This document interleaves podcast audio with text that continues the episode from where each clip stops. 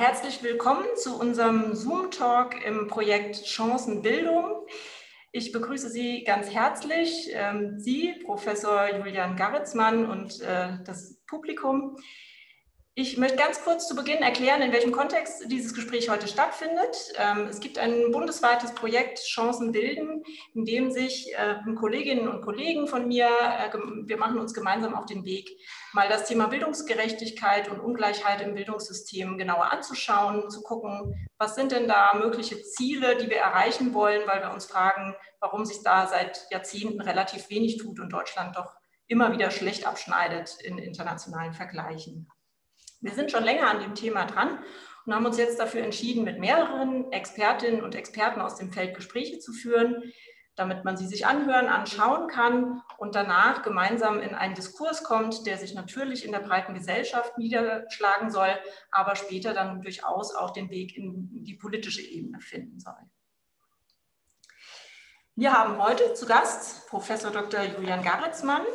Er ist studierter Politikwissenschaftler, Philosoph und Germanist, hat ähm, in Köln studiert und in Konstanz promoviert, hatte dort dann auch eine Zeit lang ein, eine Lehrstuhlvertretung, reist gerne sehr viel durch die Welt und hat auch akademisch schon einige internationale Stationen hinter sich. Zürich, Lorenz, Harvard und New Jersey habe ich in seinem Lebenslauf entdeckt. Seit Anfang 2020 ist er nun hier in Frankfurt, äh, am, hat er den Lehrstuhl inne für Politik, Politikwissenschaft mit dem Schwerpunkt Polit, äh, Bildungspolitik und politische Sozialisationsforschung. Und ich habe ansonsten noch herausgefunden, dass er sehr gerne Hockey spielt und eine Eismaschine besitzt. Ähm, ich weiß noch nicht genau, ob das für heute wichtig ist, aber ich fand es bemerkenswert, dass ich das herausfinden konnte. In Deutschland entscheidet immer noch sehr die soziale Herkunft über die Bildungschancen jeder und jedes Kindes. Wie blicken Sie auf dieses Phänomen und wie erklären Sie sich, dass sich da in den letzten Jahrzehnten so wenig getan hat? Ja, vielen Dank für die sehr gute Frage und vielen Dank auch für die ähm, nette Einleitung und überhaupt die Einladung. Ähm, ich finde es total wichtig, dass wir über diese Frage sprechen überhaupt, über Bildungsgleichheit, Bildungsungleichheit, weil es wirklich ja genau, wie Sie sagen, ein Phänomen ist, was sich besonders in Deutschland jetzt seit Jahrzehnten eigentlich ähm, festgesetzt hat und kaum ändert. Ähm, ich zeige ähm, eine kurze Grafik, weil ich mit ähm, einer ähnlichen Frage gerechnet habe, ähm, um das einfach ähm, ein bisschen zu unterfüttern für die Leute, die das Video angucken. Ist das ähm, hilfreich für die anderen, die es hören? Kann ich es kurz beschreiben? Also was wir sehen, ist eine Grafik von der OECD, die zeigt, wie sehr der Bildungserfolg von Schülerinnen und Schülern vom Elternhaus abhängt. Und dann sieht man eben die Länder unterschiedlich ähm, gelistet. Und man sieht, dass manche Länder da sehr gut abschneiden. Also das ähm, es einfach eine sehr gute Aufstiegsmöglichkeit für ähm, Kinder aus sozial schwächeren Schichten gibt. Und andere Länder machen das eher schlecht. Also ähm, da sind die Bildungsungleichheiten sehr hoch und bleiben sehr hoch. Und was wir eben sehen, ist, dass in dieser Grafik Deutschland ganz am unteren Ende landet, ganz knapp vor der Tschechischen Republik. Ähm, also dass im internationalen Vergleich Deutschland wirklich ein Land ist, was das nicht ähm, sehr gut irgendwie hinbekommt. Also das nur, um sozusagen Ihre Frage nochmal ein bisschen ähm, zu unterfüttern. Das ist, glaube ich, wirklich ein großes Problem. Ich denke, ich würde zwei Sachen betonen. Das eine ist, warum ist das eigentlich so? Also welche Faktoren führen dazu, dass diese Ungleichheit so lange fortbesteht? Und da lassen sich, glaube ich, aus der Forschung drei Sachen nennen. Das eine ist ähm, eigentlich das Schulsystem. Wir haben in Deutschland ein Schulsystem, was die Kinder sehr früh in unterschiedliche äh, Tracks, sagen wir auf Englisch, in unterschiedliche Schularten führt. Also wir haben Gymnasium, Realschule und Hauptschule. Und das passiert im internationalen Vergleich ähm, in Deutschland sehr, sehr früh. Also im Alter von zehn Jahren, elf Jahren gehen die Kinder auf unterschiedliche Schularten. Und in anderen Ländern wie Schweden oder den USA passiert das viel später, wenn die Kinder irgendwie 15 oder 16 sind. Und wir wissen eben sehr gut aus der Forschung, ähm, aus der Soziologie, Politikwissenschaft, ähm, dass in den Ländern, die sehr früh die Kinder in unterschiedliche Tracks führen, ähm, der Hintergrund des Elternhauses eine ganz, ganz große Rolle spielt. Und der wird eben abgemildert, wenn wir später tracken. Ähm, ich könnte auch nochmal eine Grafik zeigen, ähm, einfach kurz ähm, einblenden, um das nochmal quasi zu unterfüttern, ist aber genau dasselbe, was ich gerade gesagt habe. Also wir unterscheiden im internationalen Vergleich Länder, die spät tracken. Das sind beispielsweise Kanada, Dänemark, aber auch Länder wie Hongkong, wenn man aus dem europäischen Kontext rausgeht. Und wir unterscheiden Länder, die das sehr früh machen. Und da ist eben Deutschland im internationalen Vergleich eines der Länder, das wirklich am extremsten ist, also im Alter von zehn Jahren nach der Grundschule eben trackt. Das ist, glaube ich, einer der wichtigsten Gründe, warum ähm, wir diese starke Bildungsungleichheit haben und die auch persistent haben. Ein zweiter Grund ist aus meiner Sicht, ähm, dass Deutschland sehr, sehr spät erst in den Kita-Ausbau eingestiegen ist. Ähm, wir wissen eigentlich sehr gut, dass ähm, hochqualitative Kitas, wo irgendwie alle hingehen, sehr stark ähm, dazu führen können, dass bessere ähm, Bildungsgleichheit ähm, passiert. Das ist in Deutschland eigentlich erst in den letzten zehn Jahren ungefähr stärker passiert. Und wir sind immer noch ähm, ja, aus verschiedenen Gründen bei einem relativ niedrigen ähm, Level. Also das wäre ein zweiter ganz wichtiger Grund. Und ein dritter, ähm, schließlicher sozusagen, den ich nennen will, ist, wir haben in Deutschland ein ganz starkes Berufsbildungssystem. Darauf sind ähm, im internationalen Vergleich alle neidisch, weil es wirklich ganz toll funktioniert. Ähm, es schafft auch sehr, sehr gut, dass Jugendliche Arbeitsplätze bekommen und behalten. Also wir haben eine sehr niedrige Jugendarbeitslosigkeit zum Beispiel in Deutschland. Aber es ist eben ein weiterer Grund, warum wir Bildungsungleichheiten haben, weil wir eben sehr früh sozusagen manche Leute in berufliche Bildung stecken und andere in akademische und das sich eben über Generationen fortsetzt. Also das wären so drei Gründe, warum wir Bildungsungleichheit haben. Und jetzt als Politikwissenschaftler würde ich sozusagen hinzufügen, darauf zielte, glaube ich, auch Ihre Frage, warum ist das so? Also warum ändert sich das eigentlich nicht? Ähm, die Forschung zeigt eigentlich, dass es politische Gründe hat. Ähm, wir haben in Deutschland ähm, eine Bildungspolitik, die ganz lange durch christdemokratische, konservative Parteien geprägt war, die ein großes Interesse daran hatten, diesen aktuellen Status quo sozusagen beizubehalten. Das ist eine Erklärung. Eine zweite Erklärung ist, dass ähm, wir eine Gewerkschaftslandschaft haben, ähm, besonders Lehrergewerkschaften, die an diesem bestehenden System festhalten, also einen starken Philologenverband, der nicht das Schulsystem zum Beispiel ändern möchte. Und dritter Grund, um da vielleicht mal ähm, auch abzuschließen mit meiner langen Antwort, äh, wir haben in Deutschland ähm, ähm, ein Land, was ganz stark auf Industrialisierung gesetzt hat und erst zunehmend ganz langsam jetzt deindustrialisiert. Ähm, und das führt auch dazu, dass wir ähm, dieses starke Berufsbildungssystem beibehalten, was dann wieder verknüpft ist mit Bildung. Also die ganz kurze Antwort wäre quasi, Kitas, Schulen und berufliche Bildung führen dazu, ähm, dass wir diese Bildungsungleichheit haben und das lässt sich politisch oder politikwissenschaftlich erklären. Woran scheitert aus Ihrer äh, Perspektive eine Reform des Bildungswesens, ähm, gerade eben mit Blick auf mehr Gerechtigkeit? Welche Stellschrauben sozusagen klemmen denn da? Mhm. Also wir unterscheiden in der Forschung eigentlich drei große Erklärungen für Bildungspolitik. Das eine sind politische Akteure, das zweite sind ähm, sozioökonomische Faktoren und das dritte sind Institutionen. Und Deutschland hat jetzt eben eine Kombination, wo alle diese drei Faktoren ähm, dazu führen, dass die Bildungspolitik kaum reformierbar ist. Ähm, um mit den Akteuren anzufangen, ähm, wir wissen aus der Forschung, dass ähm, progressive linke Parteien in der Regel für mehr Bildungsgleichheit einstehen. Und wir haben eben in Deutschland ein Land, was ganz lange durch die Christdemokratie geprägt ähm, war. Das ist jetzt keine hardcore-konservative Partei, aber es ist natürlich auch keine progressive linke Partei. Ähm, das ist eine Erklärung. Eng damit verbunden ähm, haben wir Lehrergewerkschaften, ähm, besonders den äh, Philologenverband, der ganz stark für das ähm, Gymnasium weiter einsteht, was natürlich aus Sicht vom Gymnasium toll ist, aber natürlich als Schattenseite sozusagen ähm, die Bildungsungleichheit äh, nicht gerade vermindert. Das wären sozusagen ein paar Erklärungen über die Akteure. Die zweite Erklärung wäre sozioökonomisch. Ähm, einerseits würde ich da nennen, dass wir in Deutschland ein, stark, ähm, ein starkes Industrieland sind, wo wir einen starken Fokus auch auf äh, berufliche Bildung haben und eben noch nicht in dieser Wissensgesellschaft sozusagen angekommen ist, die ganz viel Wert legt auf Bildung und auf, auf Bildungsaufstieg. Ähm, Damit verbunden haben wir in Deutschland ja ein Demografieproblem. Wir sind eine sehr alte Gesellschaft, also wir geben extrem viel Geld aus für Renten und deswegen bleibt ein bisschen wenig Geld übrig für Bildung und Kitas. Sowas kann man ändern durch Familienpolitik, aber das ähm, geht sehr langsam.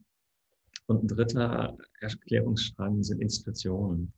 Also ich denke mal, allen Leuten ist irgendwie der Begriff Föderalismus, Bildungsföderalismus ein Begriff. Ähm, also wir haben in Deutschland ein sehr kompliziertes politisches System, wo irgendwie teilweise die Bundesländer, teilweise die Kommunen, teilweise die nationale Politik zuständig sind und wo irgendwie Politik so verwoben ist und es deswegen total schwierig ist, eigentlich was zu ändern, weil alle Akteure irgendwie beteiligt sind. Und das macht es auch sehr schwierig, Politik zu reformieren. Ja, Dafür erst schon mal vielen Dank. Ich glaube, da stecken viele Dinge drin, die wir auch ähm, schon sozusagen sehr punktuell, aber auch mit beobachtet haben. Ähm, was wir uns noch fragen wäre, woran würden wir es denn erkennen, wenn unser Bildungssystem gerechter wäre? Was, was wären konkrete Ausprägungen eines gerechteren Bildungssystems in Deutschland? Am klarsten würde man es erkennen daran, dass der Zusammenhang vom Elternhaus und Schülererfolg gebrochen wäre oder nicht mehr so stark wäre. Also dass wir einfach sehen würden, ähm, wenn wir gucken, ähm, wer studiert und wer studiert wie erfolgreich, wer wird Professor, Professorin, wer wird nicht Professor, Professorin, ähm, dass wir einfach dann weniger starken Zusammenhang hätten. Also ähm, könnte ich jetzt auch wieder Statistiken zeigen, aber wir haben zum Beispiel ganz wenige Professoren nur in Deutschland ähm, ähm, von Kindern sozusagen aus Arbeiterfamilien. Und das ist natürlich auch einfach so ein Indikator dafür.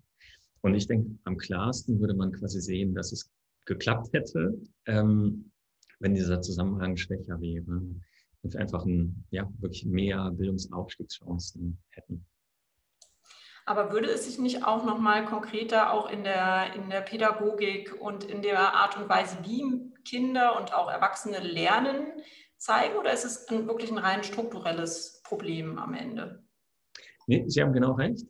Ähm, das war eine sehr politikwissenschaftliche Antwort. Also wir fokussieren viel auf, ähm, was Sie Strukturen genannt haben, was ich Institutionen nennen würde. Also auf ähm, Elemente des Bildungssystems, die irgendwie diese ähm, ähm, Ergebnisse sozusagen prägen. Aber Sie haben natürlich recht, ähm, wenn Sie mit einer Erziehungswissenschaftlerin oder einem Erziehungswissenschaftler sprechen würden, würden die viel mehr betonen, wie wichtig eigentlich die äh, didaktischen, pädagogischen Ansätze sind, um sowas zu brechen. Ich gucke halt mehr sozusagen auf die Ergebnisse und die äh, Faktoren und denke halt, ähm, wir würden es halt am stärksten erkennen, ähm, ja, wenn einfach dieser Zusammenhang schwächer wäre. Und würden an dieser Stelle auch Faktoren eine Rolle spielen, wie zum Beispiel ähm, Lern Zentren, wo nicht nur die Kinder lernen, sondern wo auch Familien mit reingenommen werden, wo viel mehr an einem Ort sozusagen gemeinsam stattfindet, um auch ähm, familiäre Kontexte sozusagen nochmal anders zu behandeln, als jetzt in diesem sehr klar getrennten Bildungswesen, Schule, alle gehen so an ihren Ort und es findet wenig zusammen statt. Ist das auch noch ein Faktor, den Sie beobachten oder spielt das jetzt aus Ihrer wissenschaftlichen Perspektive zumindest keine Rolle? Ähm, das kann eine große Rolle spielen. Ich würde sagen, es kommt total darauf an, wie die ausgestaltet sind. Also wir unterscheiden in der Sozialwissenschaft oft ähm, drei Arten von Gütern, sage ich mal. Entweder werden die inklusiv ausgegeben, dass jeder quasi teilhaben kann. Das ist eine Möglichkeit. Die zweite wäre, das nennen wir stratifiziert, was de facto dazu führt, dass besonders die ähm, gebildete Mittelklasse irgendwie teilnimmt. Und das dritte wäre was, was wir auf Englisch äh, targeted nennen, also gezielte Politik, die quasi auf zum Beispiel die Ärmsten oder die Bildungsschwächsten zielt. Deswegen kommt es aus meiner Sicht eigentlich total darauf an, ähm, wie diese Institutionen ausgestaltet sind. Wenn sie ganz konkret ähm, sozusagen auf die Ärmsten oder die Bildungsschwächsten zielen, kann das funktionieren. Wenn sie aber so ausgestaltet sind, dass ähm, es quasi freiwillige Angebote sind, wo wir dann wissen, ah, okay, es kommt eh die gebildete Mittelschicht und sonst niemand, dann verstärkt es natürlich die Bildungsungleichheiten eher. Also es kommt äh, ja, darauf an, äh, targeted und inklusiv funktioniert besser als stratifiziert. Wenn wir uns vorstellen, wir wachen morgen auf und die OECD sagt, Deutschland ist jetzt der Vorreiter in Sachen Bildungsgerechtigkeit. Wie schaut dann nicht nur das System aus? Das haben Sie ja schon ein bisschen skizziert, aber vielleicht wollen Sie da auch noch mal ein bisschen ähm, ins Detail gehen. Aber wie schaut das dann vor allem für unsere Gesellschaft aus? Was verändert sich sozusagen in Gesellschaften, in denen Bildungssysteme gerechter sind als hierzulande? Ja, ich denke, das ist auch eine sehr gute Frage. Ähm, ich würde irgendwie vorausschicken, dass wir ja immer sehr viel auf die OECD fokussieren. Ähm, und das ist, glaube ich, teilweise gut, weil die sehr, sehr gut da drin sind, international zu vergleichen und zu gucken, was machen die Länder unterschiedlich gut, was machen die schlecht. Ähm, man sollte aber, glaube ich, nicht vergessen, dass das natürlich eine Organisation ist, die komplett auf wirtschaftliche Zusammenarbeit setzt. Also die ein sehr wirtschaftliches Verständnis von Bildung hat, was immer auf Skills geht, ne? also auf den Arbeitsmarkt und so weiter und nicht so ein humanistisches Verständnis hat. Also das würde ich vielleicht so als so eine Vorbemerkung ähm, vorausschicken. Aber ähm, wie würde man das ähm, konkreter sehen?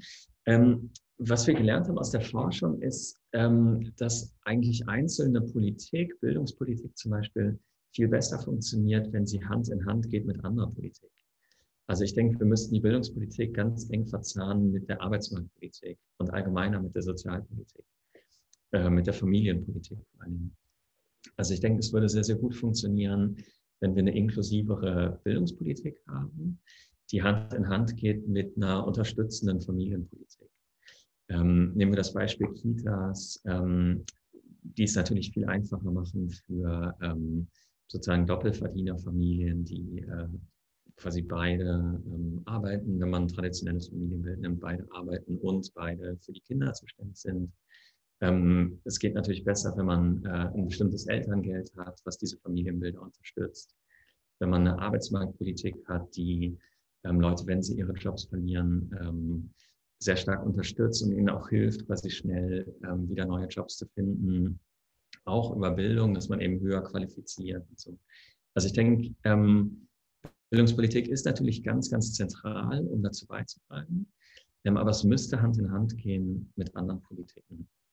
Und das sehen wir auch sozusagen in den Ländern, die das besser machen. Ähm, wir schauen dann ja oft irgendwie nach Skandinavien. Ähm, Skandinavien macht das, denke ich, ähm, teilweise sehr, sehr gut, dass es halt eben eine inklusive Bildungspolitik gibt, verbunden mit einer inklusiven äh, Familienpolitik, verbunden mit einer inklusiven Arbeitsmarktpolitik, die irgendwie alle Hand in Hand greifen.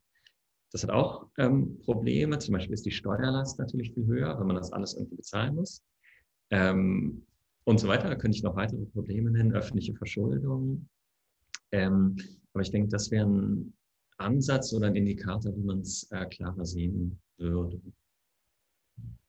Hm. Ich könnte es auch noch konkreter machen, je nachdem, wie, ähm, was Sie am meisten interessiert. Also ich hatte ja am Anfang ähm, verschiedene Probleme des deutschen Bildungssystems ausgemacht in Bezug auf ähm, geringen Kita-Ausbau, in, in, Bezug auf ein starkes äh, Tracking in der Schule. Also das wären, glaube ich, Stellschrauben, an denen man eigentlich drehen müsste die aber sehr, stark, sehr schwer eigentlich ähm, politisch und gesellschaftlich ähm, zu verändern sind. Was mich noch interessieren würde, wäre, man, man hört ja manchmal auch die These, dass unser Bildungssystem mitunter auch deshalb nicht reformiert wird, weil natürlich dadurch auch eine gewisse gesellschaftliche Machtverteilung konstant bleibt, äh, sozusagen, dass Eliten kein Interesse daran haben, weil sie ja dann was abgeben müssten. Wie stehen Sie zu der These? Ähm, da ist teilweise auf jeden Fall was dran. Also das ist ja eine ähm, alte Theorie, die auf ähm, Bourdieu und andere ähm, zurückgeht. dass es irgendwie um, ähm, um Beschützen von Privilegien ähm, geht. Ich würde genereller sagen, ähm, ich glaube, ganz zentrale Akteure bei Politik und Ausgestaltung von Politik sind politische Parteien, Gewerkschaften und Arbeitgeberverbände. Und es wird niemanden überraschen, dass die alle drei natürlich Interessen haben. Und das ist ja auch völlig in Ordnung in der Demokratie, ähm, dass die bestimmten Interessen vertreten werden. Aber die Konsequenz ist natürlich, dass die Politik geprägt wird durch die jeweils stärksten Mächte sozusagen. Dass wir also eine ganz andere Politik sehen würden unter einer linken Regierung als unter einer äh, rechten Regierung. Das zeigt die Forschung ähm, sehr, sehr klar. Ähm, und ich finde es deswegen auch in Deutschland wenig überraschend, ähm, dass wenn wir mit der ähm, CDU, teilweise auch mit der FDP, ähm, lange Parteien hatten, die eher für das bürgerliche Klientel stehen, ähm, die eher für ein elitäres Hochschulsystem stehen, die für ein traditionelles Familienbild stehen, ähm, wo eben sozusagen der Mann arbeitet, die Frau ähm, ähm, auf die Kinder aufpasst, dass die Bildungspolitik entsprechend aussieht. Also das ist aus ähm, politikwissenschaftlicher Sicht überhaupt nicht überraschend. Ähm, sehen wir auch im internationalen Vergleich ähm, sehr stark. Ja, deswegen denke ich, an dieser These ist auf jeden Fall was dran, dass sozusagen ähm, Güter beschützt werden, es ein bisschen abstrakter zu sagen. Ähm, genau, das wäre meine, äh, meine kurze Antwort dazu. Wunderbar, dann danke ich ganz herzlich für das äh, Gespräch und äh, freue mich auf weitere Begegnungen. Wir bleiben, wie gesagt, an dem Thema sicher noch länger dran. Es ist ja nichts, was sich in den nächsten drei Jahren ändern wird. Insofern ja. Der Prozess noch länger weitergehen und ich freue mich, wenn Sie uns da weiterhin unterstützen mit Ihrer Expertise und äh, Ihrem Fachwissen. Sehr gern, sehr gern. Vielen Dank nochmal für das Gespräch.